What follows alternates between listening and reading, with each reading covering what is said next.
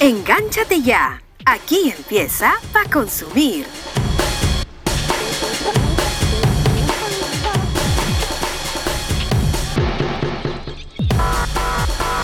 Hola, hola, ¿qué tal? ¿Cómo están? Bienvenidos, bienvenidas al episodio 33 de Pa Consumir. Yo soy Paco Pérez García y los invito a quedarse con nosotros para poder compartir todos los detalles de las novedades que hay en el cine, las plataformas de streaming, en el mundo de los videojuegos, también en los cómics y todo esto que a ustedes les gusta y a nosotros nos encanta. Esta edición, en este episodio tenemos un invitado muy especial. Se trata de Dorian Fernández Morris. Él es eh, director de cine, es productor, guionista y está actualmente rodando un nuevo proyecto que se trata de La Isla Bonita, grabada en locaciones en Lima y en Iquitos, aprovechando toda la belleza, toda la majestuosidad de la selva peruana. Y la mayoría de producciones, los ocho largometrajes que tienen hasta el momento a través de su productora Ave Films, se han desarrollado precisamente en la Amazonía Nacional. Con él vamos a conversar un poco sobre lo que ha sido o lo que está haciendo esta grabación de La Isla Bonita, los premios que ha ganado su última película La Pampa, que debe estar llegando más adelante a los cines, a las salas nacionales, y sus otros proyectos que también han estado en cartelera y que también están en las plataformas de streaming. Con él vamos a conversar sobre todo esto. También vamos a comentarles y hablarles detalles de lo que ha sido el restreno de Avatar.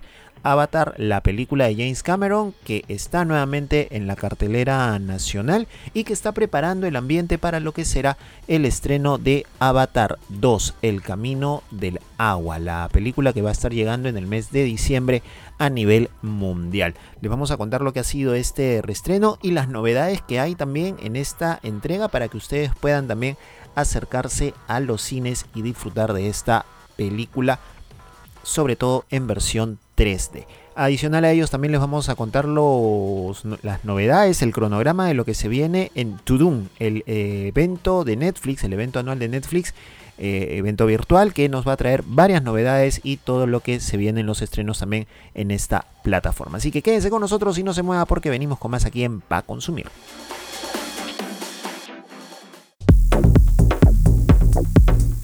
Full entretenimiento Pa consumir.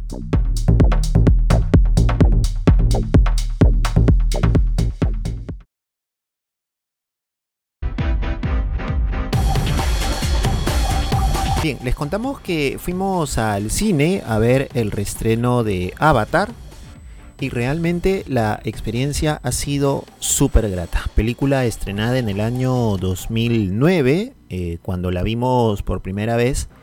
Sí, en efecto la vimos también en formato 3D. Actualmente la película está remasterizada, ha habido algunas mejoras en el aspecto visual y les recomendamos, si es que van a verla, que se hagan el favor de verla en 3D. El espectáculo es realmente increíble. Los espacios que James Cameron logró en esta película, recrear todo lo que es el terreno de Pandora, es realmente exquisito.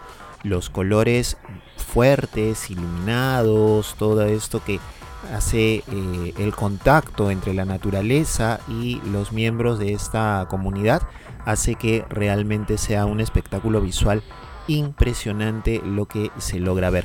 Podemos recordar también que esta película cuando fue estrenada, por lo menos en Perú hubo algunos paralelos respecto a una situación que se había producido en nuestro país, este evento del, del Baguazo, ¿no es cierto?, en donde hubo un enfrentamiento entre eh, integrantes de la comunidad, eh, de comunidades amazónicas, con eh, la Policía Nacional y hubo una cantidad de muertos bastante importante. Y es que al margen de eso también se habla en esta película de cómo la mirada empresarial, la mirada gubernamental apuesta por la destrucción de los recursos naturales sin importar y sin entender lo que las comunidades eh, tienen en medio de sus tradiciones, sus costumbres, la forma de ver el mundo, ¿no es cierto?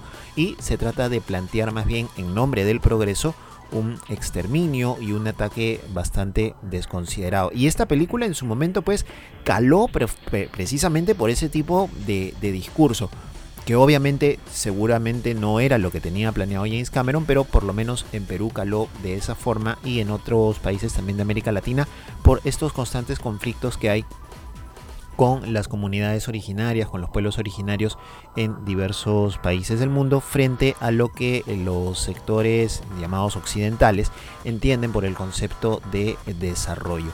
Realmente eh, esta película se mantiene, es grato, es grata de, verla, las actuaciones a pesar de eh, los efectos que hay, ¿no es cierto?, con el CGI para reemplazar las figuras humanas por estos, por estos seres, ¿no es cierto?, que, dejan su realidad para compenetrarse en el mundo de, Pandora, en esta especie de avatares precisamente, una especie de, cuerpos que son tomados precisamente por la mente de estas personas y que logran que, por ejemplo, el protagonista principal, que es un soldado eh, minusválido, pueda caminar, pueda correr, pueda enfrentar a los peligros que existen dentro de Pandora porque precisamente el aire que se respira en Pandora no es un aire eh, que sea beneficioso para los seres humanos. Esta es una película ubicada en un futuro bastante lejano, pero a la vez muy cercano, en donde los seres humanos han destruido el planeta Tierra, producto del cambio climático, producto de la contaminación y de otro, y de otro tipo de acciones.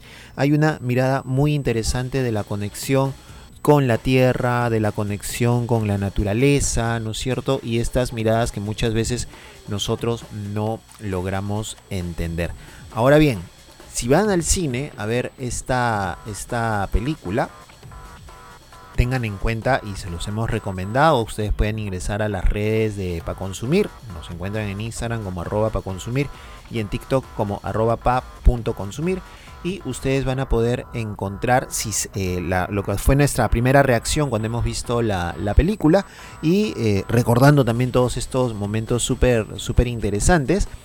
Y les contamos también que tienen que quedarse hasta el final, ¿no es cierto? Porque hay una especie de escena post créditos que no hay en la versión original obviamente, pero de lo que se trata es de un adelanto de lo que va a ser Avatar 2, El Camino del Agua, la película que va a estar llegando el 16 de diciembre es la fecha que está planteada para el estreno mundial de Avatar 2, El Camino del Agua, y precisamente al final de esta cinta del restreno de Avatar se puede ver una secuencia, un avance de lo que va a ser esta película, que va a estar proyectada en la extensión de esta comunidad, ¿no es cierto? La extensión de la vida de esta comunidad que vivía en Pandora. Eh, los Navi van a estar eh, teniendo mucho contacto ahora precisamente con el agua. Debajo del agua ellos van a estar teniendo este contacto, va a haber un proceso de aprendizaje también para poder eh, vivir debajo del agua, es lo que hemos visto en esta, en esta versión.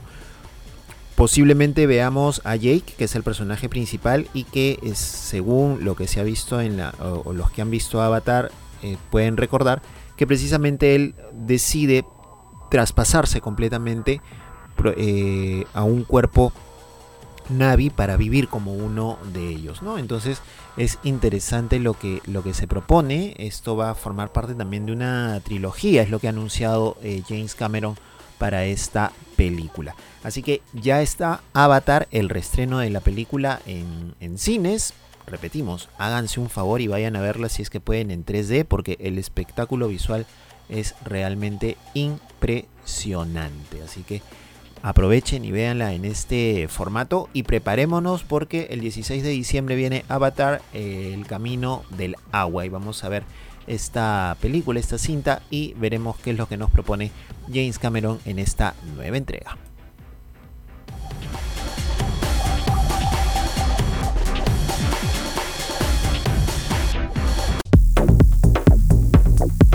Estrenos, exclusivas en Pa Consumir.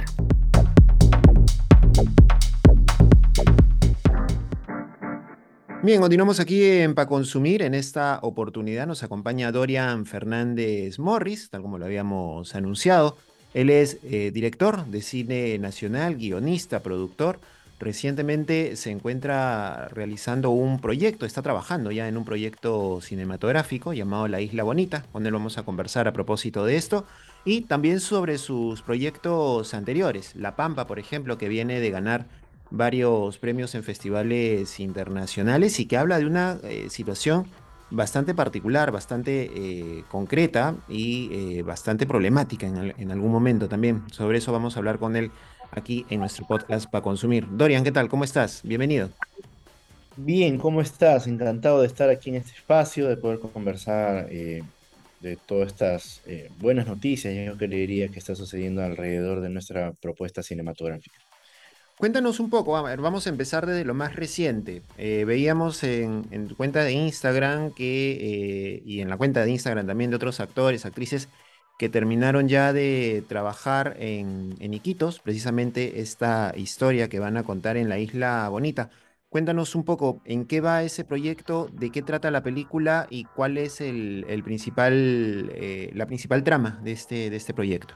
Bueno, Isla Bonita es nuestra más reciente producción. Nos encontramos en este momento entrando a la última etapa de rodaje de esta película y es una de las dos películas que nuestra productora Ave Films ha eh, digamos, priorizado para rodar este año, ¿no? Junto con La Niña del Azúcar, que se rodó en julio también en Iquitos, Isla Bonita era nuestra, este, digamos, eh, última apuesta de este año para que el próximo podamos presentar una película, en este caso bastante más eh, colorida, distinta en nuestra cinematografía, la verdad, ya que está ubicada en el género de comedia, de aventuras, y es, yo creería como amazónicos que somos, la mayoría alrededor de Ave Films, es casi un, yo creería una carta de amor a nuestra ciudad y a la Amazonía, eh, con una intención muy clara. El hecho de la pandemia menoscabado el turismo en, nuestra, en nuestros espacios y esta película pretende sanamente convertirse en una película que pueda mostrar los atractivos eh, tan desconocidos, yo creería que existen alrededor de Iquitos, en la región Loreto sobre todo, ¿no? y, que, que son totalmente maravillosos, digamos. Tenemos otra maravilla natural ahí, eh, hablando de maravillas con las que cuenta el Perú fuera de Machu Picchu, que es el río Amazonas, y alrededor hay un ecosistema maravilloso, digamos. Entonces, vivíamos nosotros como iquiteños, como amazónicos, sabiendo eso y con la angustia de que no se sepa mínimamente a nivel nacional ni qué decir a nivel internacional. Entonces ideamos una película eh, que pueda ambientarse en todos estos parajes maravillosos y que pueda mostrar un poco todos los potenciales que tiene esta tierra para ser visitada. Entonces va, va, por ahí. Ahora, ahora eh, Mencionas este tema de los espacios que existen en la, en la Amazonía, todo lo que existe alrededor de, Loreto, en Iquitos. Sí, pues uno cuando va desde aquí de, Lima conoce una parte de, esta, de, este, de este espacio, ¿no? Eh, conoce una parte de estos lugares naturales, lo que digamos está dentro del libro turístico, ¿no? Por, decirlo de alguna forma, dentro de la guía turística ya sabes eh, a dónde ir. Pero para ustedes como productora, para ustedes como eh, que, son del, lugar, tú mencionas que ha significado algo importante, algo interesante de poder demostrarle a la gente que hay mucho más cosas. ¿Qué, te, qué te da Iquitos, qué te da Loreto en cuanto a los espacios, a las locaciones para generar eh, estas, estas producciones? ¿Qué es lo que ofrece Iquitos, qué es lo que ofrece Loreto en general para tener un espacio bello, hermoso para poder grabar? Bueno, eh, yo creo que hay una, hay una palabra que engloba la, la propuesta que significa una tierra como, como Loreto, como, como Iquitos, ¿no? Y es la eh, biodiversidad, digamos, ¿no? Entonces esta sensación de de que es, una ciudad que está más allá de la postal clásica, ¿no? En donde ves el malecón de Quitos, en donde ves un lodge o un, eh, se podría decir un albergue clásico de los de la selva, digamos, ¿no? Es una ciudad que nos muestra eh, una variedad eh, a todo nivel, digamos. Es una, digamos, una de las cosas que creo que no se sabe es, para empezar, nadie tiene una idea clara de que alrededor de Quitos, entre los meses de julio y octubre, que es el verano amazónico,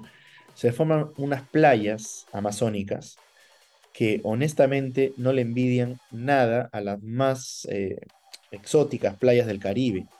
Que la única diferencia es que el agua turquesa cambia por una clara, por un agua color té, que es el agua de los ríos amazónicos, pero que es una e, es, un paraje maravilloso, digamos, ¿no? Eh, y nadie tiene idea que en el peor frío limeño, por solamente citar Lima, eh, a una hora y media tienes un paraíso, unas playas maravillosas, cómodas, seguras, con infraestructura, con accesos ya este, de buen nivel internacional y que tenemos aquí muy cerca un escape de fin de semana maravilloso, digamos, ¿no? Eh, luego de eso nuestra cultura viva, las comidas que la culinaria peruana ha reventado tanto en los últimos años, pero la Amazonía como tal no se ha integrado todavía a esta, a esta explosión nacional y hay toda una serie de elementos que van más allá del clásico Juane o Tacacho con cecina, digamos, ¿no? Eh, entonces hay una culinaria maravillosa que también merece un espacio, yo creo, en la culinaria nacional, la diversidad de flora, fauna, el hecho de estar en un contacto con un medio natural que tanta falta hace. Nosotros tenemos un estudio que dice el déficit de naturaleza que tiene el, poblador del Perú y estamos hablando de 81% eh, de, los, de la población del Perú tiene un déficit de naturaleza. ¿Qué significa? Que no pasa en el año ni un solo momento alrededor del medio natural. Y es terrible para un país amazónico como es el Perú, porque muchas veces creemos que el Perú es un país andino, que también lo es, pero mayoritariamente basta ver una, una mira satelital para darse cuenta que el 70%, 70% del territorio del Perú es verde. Entonces somos un país eminentemente amazónico y no tenemos una identidad amazónica. Entonces hay una serie de elementos que la película yo creo va a mostrar, que nos va a abrir los ojos y nos va a permitir, yo creería, querer más nuestro país querer más nuestra selva, sentir la nuestra, no sentir la ajena. A veces queremos que es el lugar inhóspito y, de afuera, pero es nuestro país y, este, y tenemos precisamente todos los peruanos el mismo derecho de disfrutarla, digamos, ¿no? Entonces esta película yo creo que va a ser una revelación al peruano de a pie, pretendemos que sea muy masiva, por eso le estamos ubicando en el género de comedia, porque finalmente es el género que más conecta con la gran masa. Y este, pero la película finalmente y la historia, que sí es una muy buena historia, es un pretexto para nosotros como productores y como hijos de, la selva para reconciliar, yo creería, si es que vale el término, eh, la Amazonía con, con, el peruano y por qué no decir luego ser una vitrina para, para afuera por medio del streaming a donde nuestras producciones han llegado eh, anteriormente. Claro, porque Cementerio General, Desaparecer, que son producciones anteriores tuyas, han estado en Netflix. ¿no? O están todavía en, Netflix. Y hablemos un poquito de, este Sí, dime, dime. Están, están, todas, todas nuestras películas han estado en Netflix, ahora están en Amazon, han estado en, diferentes otros streaming de otros espacios, Filming en España, HBO, DirecTV Go. Entonces, eh, esa exposición que ha tenido todas nuestras producciones, que ahora seguro abordamos cuáles son, eh, nos ha permitido entender que teníamos ahí una gran posibilidad con nuestras películas, que es mostrar al mundo nuestras historias. Entonces quisimos con Isla Bonita eh, aportar, si se quiere, desde nuestra trinchera a que sea conocida tanta, tanto, tantos espacios muy lindos que tiene la, Amazonía. Ahora, tú empiezas como la mayoría de cineastas aquí en el Perú, eh, por cuestiones también presupuestales y, otros temas que ya, ya conocemos más o menos cómo es la, problemática a la cual ustedes se, enfrentan cuando realizan estos proyectos. Empezaste haciendo cortometrajes, presentaste algunos aquí en, Lima, en algunos festivales, y es eh, hasta la producción de Cementerio General, hasta su estreno en el año 2013, ¿no? que digamos se marca una, un, punto de inicio, crees tú, para la carrera de, Dorian, de Dorian Fernández, apostar por un género como el terror en el cine en general, llevarlo a salas comerciales, porque fue, digamos, la, una de las primeras películas que se estrenó a, nivel, a nivel comercial. ¿Qué importancia ha tenido Cementerio General dentro de todo este proyecto, dentro de todo este proceso que significa la carrera de cineasta de, de Dorian Fernández? Bueno, mucho ¿no? Pero fue un, un paso que era, yo creería, el único posible para nosotros, ¿no? Empezar con, con este género, porque hemos bebido mucho de, de la mística que tiene una, un espacio como la selva también desde muy pequeños. Hemos eh, estado muy cerca a los mitos, las leyendas, hemos estado muy próximos a, a esta mística con la que la selva comparte el día a día, la oralidad. Entonces, eh, contar una primera historia de terror desde los cortos se veían dilucidando historias que tienen que ver con este género, historias de, de susto finalmente, ¿no? que también pertenecen al día a día de la Amazonía. Entonces, en efecto, era inevitable, yo creo que es la palabra, eh, que una primera obra y unas primeras obras estén en este género. Entonces, coincidentemente, este género se había abordado o muy poco o casi nada en el cine, vamos a decir, de multisalas, ¿no? Porque si bien había varias voces de, de cine que se ubicaba en este género en el interior del país, no habían llegado masivamente a las multisalas. Entonces, de pronto aparece una propuesta de Iquitos en este género y llamó mucho la atención en su, en su viaje hacia las multisalas del Perú, ¿no?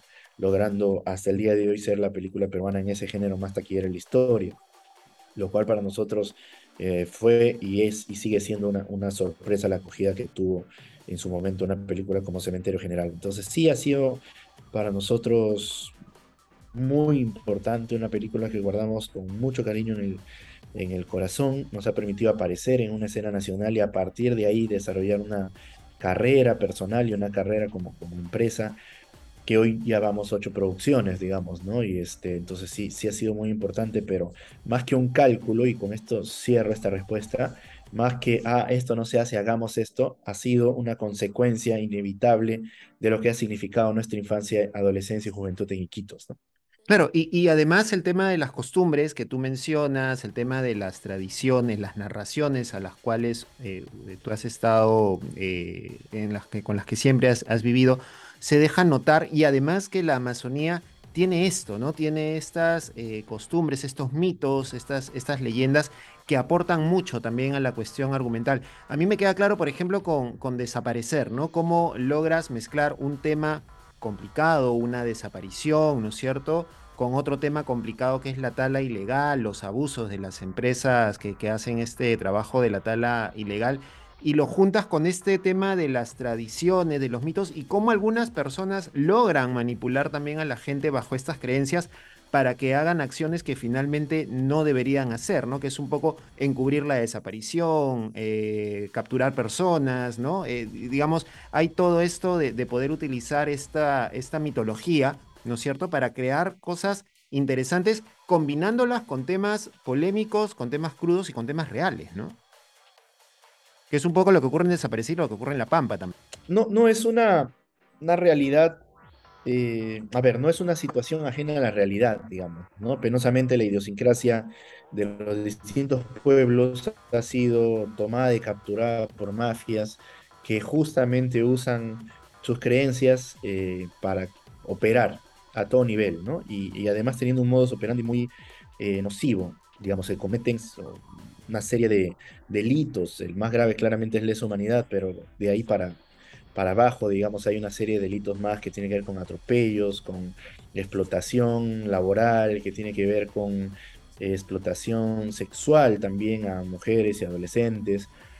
Entonces hay en la inmensidad, yo creería, de los terrenos amazónicos, en la precariedad de la presencia del Estado en estos espacios, eh, un campo perfecto para que mafias operen a libre albedrío y cometiendo una serie de atropellos en términos de derechos humanos. Entonces este tema desde muy jóvenes también nos fue parte de nuestro día a día, fue parte de, de convivir con un territorio amazónico postergado y nos ha permitido luego de empezar a hacer ya varias películas en diferentes géneros, empezar a abordar de a pocos todos estos problemas que nos comprometen como artistas, que nos parecen que eh, desde nuestras trincheras también podemos visibilizar o sumar a que se visibilicen y ojalá poner en agenda. Entonces, desaparecer en efecto y ahora La Pampa eh, para nosotros son justamente eh, de este otro lado de hacer cine, ¿no? Un cine que valgan verdades es mucho más difícil de sacar adelante, mucho más difícil de financiar, mucho más difícil de distribuir. Sin embargo, se comprometen, perdón, se constituyen en compromisos como artistas eh, con nuestros entornos, digamos, ¿no? Entonces, eh, como dices, eh, son, son historias con, una crudeza, pero que uno creería que, que pertenece a la ficción, pero es la, la, más cruda realidad, ¿no? Y eso, y eso, y eso es penoso, ¿no?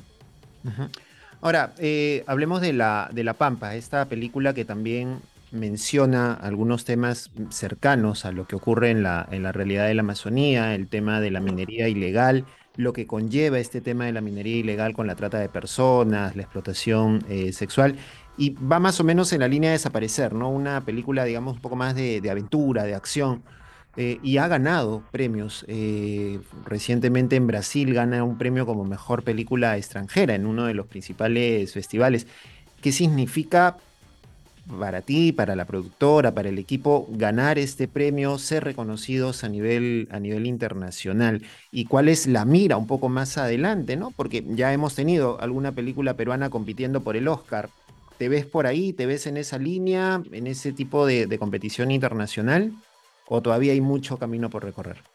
Hay una pretensión que va más allá, yo creería honestamente, de premios y reconocimientos que claramente se agradecen por la generosidad que, son otorgados y se, y se constituyen para nosotros en, se podría decir, alicientes o estímulos. Sin embargo, eh, los proyectos y las películas las abordamos de las de este tipo claramente, eh, recalcando un poco que tenemos películas que buscan entretenimiento y otras que buscan comprometerse con, con historias, con, un activismo más, más este, presente, digamos. ¿no? La Pampa, en efecto, es nuestra más reciente película de este otro tipo, que aborda la problemática de la trata de niñas y adolescentes alrededor de la minería ilegal y que en efecto ha recibido reconocimientos que los tomamos eh, con mucho entusiasmo pero te digo que, que, que, más importante para nosotros, honestamente, que los reconocimientos tiene que ver con el objetivo de la película per se, que es básicamente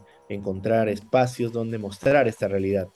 Entonces, poder llegar a diferentes festivales eh, para nosotros es cumplir este objetivo, un objetivo desde que, que nos comprometimos, desde que abordamos esta historia real como La Pampa, ¿no? que era una historia invisibilizada de muchas niñas y adolescentes, relatos crudos de, de, niñas que con engaños van a parar a campamentos mineros y alrededores y son explotadas sexualmente. Entonces esta crudeza a nosotros nos moviliza y cada vez que tenemos una selección oficial es eh, dar un pasito más hacia ese objetivo, ¿no? A visibilizar esa historia en la mayor cantidad de países, vitrinas y plataformas posibles para que ojalá pueda encontrar eh, atención, yo creería, si, si, si logramos eh, que estos temas se, se, visibilicen más, si logramos que mucho más reportajes se aborden estas situaciones, si abordamos que el Estado eh, empiece a tomar eh, con peso este problema, que hoy por hoy es el problema, yo creería, más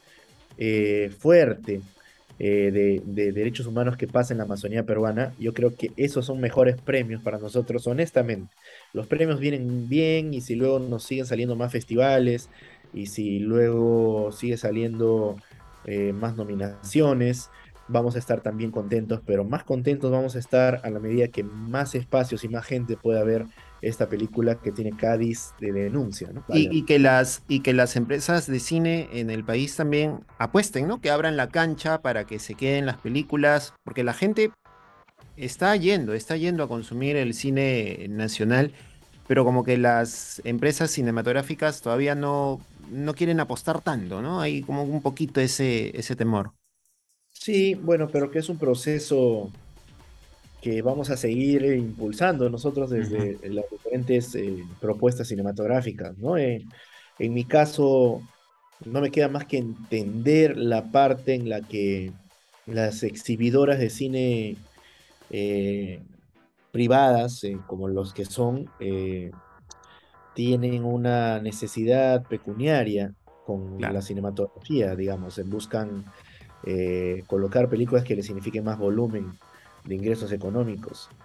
Entonces yo, yo habiendo estado en el lado de la taquilla y siguiendo presentando cada cuanto películas que buscan las taquillas, sí entiendo que, que eso es lo que busquen, pero en efecto necesitamos encontrar mecanismos que protejan propuestas como las que también tenemos nosotros, como Desaparecer o La Pampa, que si bien no van a encontrar en este momento una masividad comparada a las películas más comerciales, sí es importante ir generando públicos, sí es importante ir eh, logrando de a poco que el espectador peruano amplíe el espectro.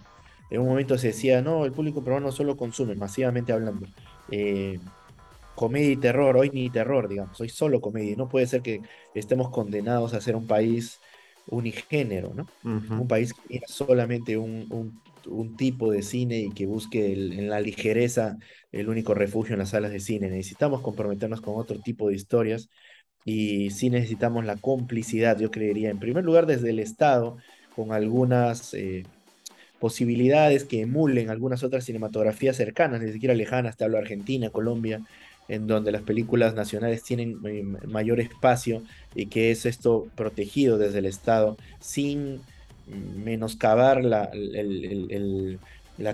este, diría lo que significa para la exhibidora su negocio, digamos, ¿no? Pero hay formas y hay mecanismos eh, que, digamos, este, podría darnos esta salvedad, pero es un proceso, un proceso que va a durar buenos años, pero yo creería que nosotros los cineastas estamos muy comprometidos y entendemos muy bien nuestro papel, seguir haciendo películas de este género, de estos géneros, de estas temáticas y poco a poco ir ampliando el espectro, ¿no? Así que ahí va, mucha expectativa, con esperanza, pero con tranquilidad, ¿no? Genial. ¿En cuánto tiempo tendremos ya la Isla Bonita en, cartelera? ¿En qué proceso está? Está terminando rodaje en una semana más. Eh, yo creería que entra a postproducción por unos 3-4 meses y estaría lista para estrenarse a partir de abril del próximo año. Sin embargo, los, los competitive o los, las programaciones de cine que se hacen con mucha antesala nos muestran que el próximo año es un año muy cargado de películas. Se viene Avatar, se viene Transformers, y que se grabó en Perú y que me imagino nos convendría a todas las películas alejarnos de esa película muchísimo porque nos va a comer. Hay un par de Marvel como siempre, entonces hay que encontrar como el espacio ideal para colocar nuestras películas peruanas, tratando de evitar también que nos crucemos entre películas peruanas porque es canibalizar el poco público, mediano público que tiene el cine peruano. Entonces, no tenemos una fecha en este momento, pero pronto con nuestra distribuidora vamos a diseñar cuándo es un momento oportuno y estaremos comunicando. Pero yo creería que es finalizando el primer semestre del próximo año que sale Isla Bonita y que luego tenemos a La Niña del Azúcar, otra producción que hicimos hace poquito, que es un, policial con elementos paranormales, eh, que también está buscando fecha en el segundo semestre del próximo año. Genial, entonces estaremos atentos a estas, a estas novedades. Antes de terminar, Dorian, te vamos a, someter a un pequeño test que hacemos aquí en, Para Consumir. Eh, básicamente para ver tus, tus gustos con relación al tema del, cine, el tema de las series, ¿no? Y también por ahí algunas cuestiones relacionadas a videojuegos, que también es un poco un tema que nosotros abordamos. Son cinco preguntas muy básicas, muy rápidas, a las cuales hay que responder también con, la agilidad que caracteriza este tipo de, pruebas. Así que vamos, empezamos. Eh, una película, una película a la que siempre vuelves, la que dices, esta película me encanta y siempre retorno a ella. M el vampiro, yo creería, Fritz Lang. Ya, genial. Un día relajado, tienes tiempo para hacer algo, ¿prefieres ir al cine a ver una película o te quedas viendo algo en streaming? Al cine siempre. Siempre, al cine. ¿Tu serie favorita de toda la vida? Uy, qué difícil, ¿no? Eh, la explosión que han tenido las series en los últimos 10 años son, son, son como para, bueno, te, te obligan a no poder tener una favorita te podría decir los últimos años, de los últimos 3, 4 años, Better Call Saul. Buenísima, ¿no? Sí, sí, sí. Merecidamente no ha ganado todavía el Emmy. Ojalá que para el otro año, con la última parte de la temporada, obtenga algo porque le corresponde. Creemos aquí. actor, y, actor y actriz favorita, nacional o internacional. También difícil, grandes actores, ¿no? Eh, podría decir que me gusta. Ah, me la pones muy, muy complicado. es que, es que hay, hay tantos, ¿no? Eh, pero podría decir que. que me gusta mucho el trabajo de, de Depp, siempre solvente. Me gusta mucho el, trabajo de, de Dafoe. Creo que me quedaría con Dafoe. William Dafoe. Con William Dafoe. Y, de mujeres, uy, maravillosas actrices, Dios mío, qué difícil. Hay, hay grandes actrices. Eh, voy a ser ligero, voy a ser la tía Meryl. Meryl Streep. Haga lo que haga, ¿no? haga lo que haga, es una mujer que le creo todo. Me puede vender pañales y le voy a creer y voy a comprarlos. Finalmente, ¿algún videojuego para pasar el tiempo? Juego mucho videojuegos, ¿ah? no, no parecería que los que hacemos cine estamos divorciados de, videojuegos, pero yo, yo paso buenas horas en, videojuegos.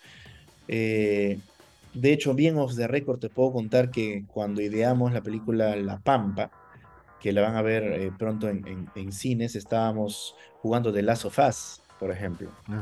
Y, este, y hay una similitud en la en los personajes, digamos, ¿no? Eh, eh, eh, tienes a, este, a esta persona solitaria, casi un paria social con esta adolescente, digamos, ¿no? Hay, una, claro, hay un espejo entre Reina y, el personaje que hace Fernando Basilio y estos dos personajes. Pero este, sí, sí, es la uno, ¿no? La dos, la dos no, no, conecté nunca, pero de la sofás uno me pareció que es un gran juego, sí. podría, quedarme Genial. Genial, entonces estamos con The Last of Us, ese sería el videojuego para pasar el tiempo de Dorian Fernández. Dorian, muchísimas gracias por conversar con nosotros, gracias por estar aquí en Pa Consumir y nada, te deseamos éxitos en todo. Ojalá que para el siguiente semestre todavía continuemos nosotros aquí para poder anunciar tu película, hablar sobre ella, comentarla, reseñarla y nada, eh, apoyar como siempre toda la chamba que, ustedes, que ustedes hacen y que el cine nacional en general realiza. No importa el género, no importa el tinte comercial, de autor, lo que fuera, la idea es meterle mucho apoyo, meterle mucho punche y siempre ponerlos, ponerlos por delante. Muchas gracias, Dorian. Gracias a ti, Paco, y a toda la gente que nos está viendo. Un gran saludo. Listo, muchísimas gracias. Hasta otra oportunidad. Fue Dorian Fernández Morris productor, director y guionista de Ave Films y que está preparando pues su último proyecto, La Isla Bonita, de la cual esperamos tener pronto más novedades aquí en Pa Consumir. Emoción, diversión, aventura y entretenimiento al máximo. Pa Consumir. La reseña de la semana.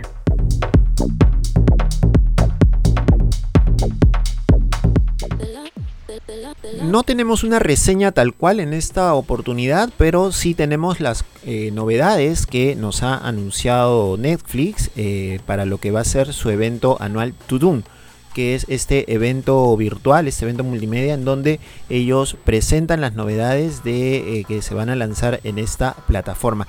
Y tenemos más o menos el, cronograma de lo que va a ser este evento que se va a desarrollar el sábado 24 de septiembre a través de las redes sociales de Netflix a partir del mediodía hora peruana.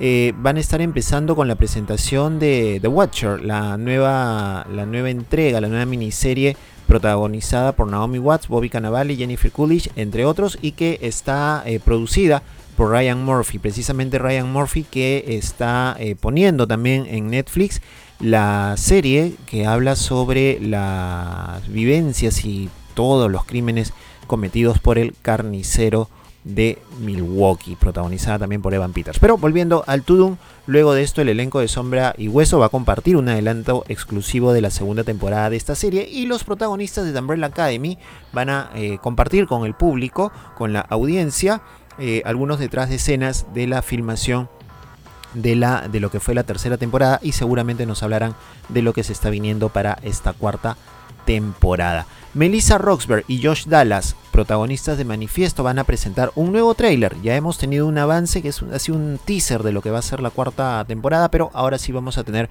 un tráiler de esta serie que está llegando el 4 de noviembre del 2022. Atención, los fanáticos de Stranger Things, porque el elenco va a estar también participando en, una, en un evento, una trivia que han realizado los fans y compartiendo también detrás de cámaras y material inédito de, eh, este, de esta serie y van a anunciar la fecha de estreno de lo que será la última temporada de Stranger Things. Gina Ortega, quien va a hacer el papel de Merlina Adams en la nueva serie Merlina, eh, comparte también, va a compartir un video exclusivo y va a anunciar la fecha de estreno de esta serie. Henry Cavill, para algunos Superman, pero para otros el protagonista de The Witcher, va a revelar la tercera temporada y la fecha de estreno para el verano del año 2023 y nos va a presentar un adelanto de también con un detrás de cámaras. El ladrón elegante, el francés Lupin o Lupin está de regreso y Omar Sy, el actor que lo interpreta, nos va a dar un vistazo exclusivo de esta tercera temporada. Los españoles Alex Pina y Pedro Alonso, el Berlín de La Casa de Papel, nos hablan sobre el próximo spin-off de esta franquicia, Berlín, personaje protagonizado por Pedro Alonso y que va a tener una serie propia. También nos van a contar, eh, los, van a presentarse los elencos del juego de Calamar, Bridgerton la temporada 3, Emily en París la temporada 2, The Witcher, El origen de la sangre y mucho más. Luis Gerardo Méndez, el actor mexicano que interpreta al detective Velasco Arán, nos va a presentar también la preparación para este papel y los detalles de lo que será esta nueva serie se viene una bioserie también de Fito Páez llamada El amor después del amor, con música del argentino, con música del cantante rosarino, que sin duda alguna va a ser algo interesantísimo. Música urbana también, Raúl Alejandro, Nicky Nicole, Yandel, Tiny y Lex Borrero van a participar en un reality de música llamado La Firma. En cuanto a películas, Gal Gadot, nuestra Mujer Maravilla, nos va a presentar el detrás de cámara de la película Heart of Stone también vamos a tener el adelanto exclusivo de la película Glass Onion, un misterio de Knife Out. Jason Momoa nos va a hablar sobre su papel en la película El País de los Sueños y nos va a compartir un clip también exclusivo. Reese Witherspoon, legalmente rubia, y Aston Kutcher del efecto mariposa nos anuncian la fecha de estreno de su próxima comedia romántica. ¿Qué duda cabe? Pues dos, estos dos actores en una comedia romántica. Your Place or Mine, tu lugar o el mío el codirector de Pinocho, la película eh, de Guillermo del Toro, que no es como el live action de Disney, sino que va a ser una película hecha en el formato de stop motion, nos lleva al detrás de cámaras de esta próxima película animada. Jennifer López también nos contará detalles de la película The Mother. Millie Bobby Brown nos presenta el avance de Enola Holmes 2, la película protagonizada por la actriz que hace de Eleven en Stranger Things. Nos va a contar los detalles de esta segunda entrega de la hermana del famoso detective Sherlock Holmes. Así que qué duda cabe, van a haber varias cosas, van a haber más novedades en este evento global de Netflix que empieza a partir del mediodía. Como lo dijimos, del sábado 24 de septiembre. Pero previo a ello, desde el 23 de septiembre a las 9 de la noche, hora peruana, van a haber avances también con lo que va a ser este show que se va a brindar en exclusivo para Corea del Sur, que también vamos a poder verlo. A la medianoche, ya del 24 de septiembre, vamos a ver lo que se viene en Netflix para India y eh, al mediodía ya vamos a tener todo lo que va a ser la, ah, el evento para América Latina y los Estados Unidos, además de Europa. Y se nos vienen muchas más sorpresas. Vamos a estar atentos a lo que viene entonces con esta presentación de lo que será el el evento de Netflix, el evento global con las novedades de esta plataforma.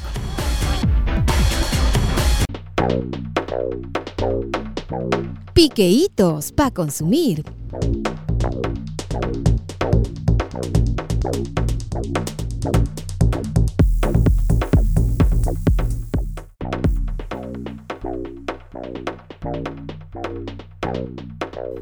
Y vamos rápidamente con los piqueitos para consumir las novedades de lo que se viene en el cine y en las plataformas de streaming. Ya habíamos comentado el restreno de Avatar. Hay una película peruana también adicional. Se trata de La Banda Presidencial.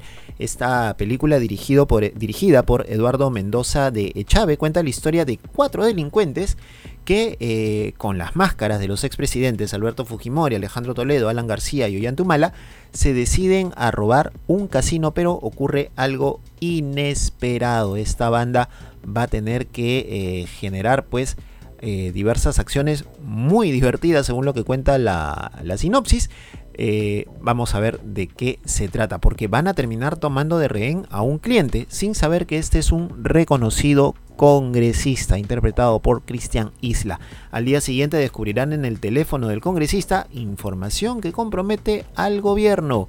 De repente un gobierno corrupto está en las manos de estos cuatro amigos cuarentones perdedores que podrían, sin haberlo planeado, convertirse en héroes anónimos. La banda presidencial, esta película que está protagonizada, entre otros, por eh, Cristian Isla, Emilan Cosío, eh, Giovanni Sigja, Heisen Perkovich y eh, Andrés Salas. Ellos van a ser los que interpreten los papeles de los presidentes, o de las máscaras de estos presidentes en la banda presidencial. Giovanni Sigja haciendo de actuando con la máscara de Alberto Fujimori, Heisen Perkovich con la de Humala, Emil Gran Cosío con la máscara de Alan García y Andrés Salas con la máscara de Alejandro Toledo. Sin duda alguna comedia peruana que puede eh, ser bastante interesante desde el punto de vista también de la crítica política.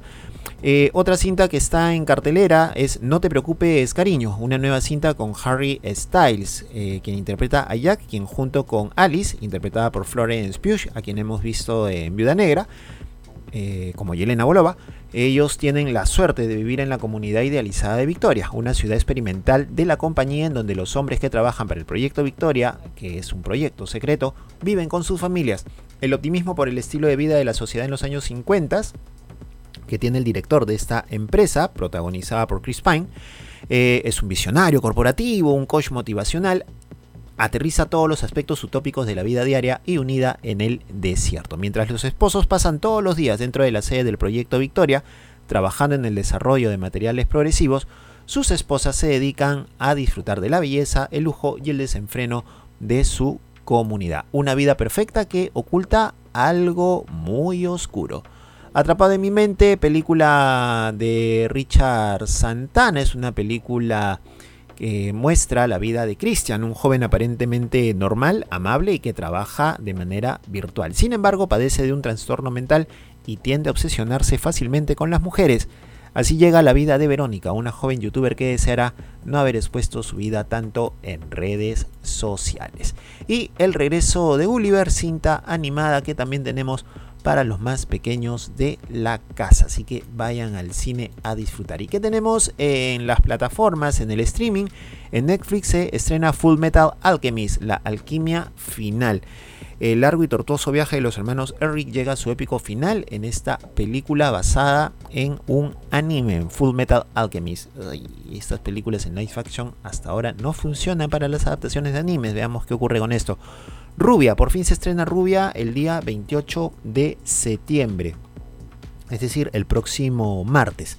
Ana de Armas protagoniza este retrato de la vida de la leyenda de Hollywood Marilyn Monroe, eh, película que está basada en la novela de Joyce Carol Oates llamada también Rubia. En Prime Video, El abrazo de la serpiente, protagonizada por eh, Jan Bigwet, Brian Davis y Nilvio Torres, trata la historia de Julián, quien se entera del asesinato de su madre mientras cumple una condena. La noticia lo lleva a recordar los asuntos más importantes de su vida, su, su poderosa familia, los valores trastocados de la ciudad, el amor por su amigo Felipe, los motivos que lo llevaron a asesinarlo y el día que ordenó la muerte de su madre desde la cárcel. La única manera de reafirmar su identidad es aniquilar a quienes ama, mientras que vive también un viaje trascendental en medio de la selva. Un asunto privado es también una serie que se está presentando en Prime Video que está ambientada en los años 40 en Galicia, esta ciudad española. Marina Quiroga es una atrevida chica de clase, alma, clase alta perdón, con alma de detective y se dispone a atrapar al asesino que ha estado aterrorizando a su ciudad y este trabajo lo hará con la ayuda de Héctor, su fiel mayordomo. Y ojo, en Disney Plus, ya lo hemos comentado también en nuestras redes sociales, está Andor, la serie de Star Wars que está ubicada en el mundo de Star Wars precisamente antes de los eventos que vimos en Rogue One, esta película que habla de, la, de los rebeldes, ¿no es cierto? De la rebeldía frente al imperio se explican los orígenes de este movimiento rebelde y los orígenes de Cassian Andor, quien va a descubrir la diferencia que puede marcar la lucha contra el tiránico Imperio Galáctico. Veremos algunos personajes conocidos también de la saga y vamos a recordar y a conocer más respecto a este nuevo integrante de la rebeldía eh, frente al Imperio Galáctico. Estas son las novedades entonces que hay en los piqueitos para consumir. Ya lo saben, si van al cine, disfruten, aprovechen. Recuerden en Lima, Perú, que a partir ya de seguramente la próxima semana hay modificaciones en los protocolos. Ya nos vamos a quitar la mascarilla, pero igual siempre con los cuidados correspondientes. Si se quedan en casa, disfruten de lo que ofrecen las, las plataformas de streaming. Estos fueron los piqueitos para consumir.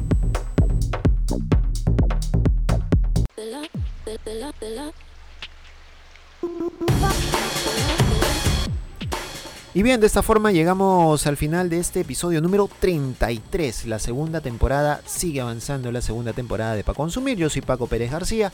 Los invito como siempre a seguirnos en sus plataformas principales de podcast y también a seguirnos en nuestras redes sociales. Estamos en Instagram como Pa Consumir y en TikTok como pa.consumir.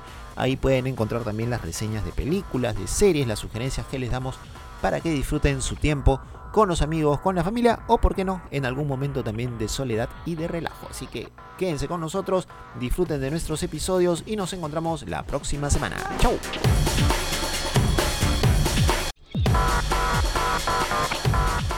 A consumir con Paco Pérez García.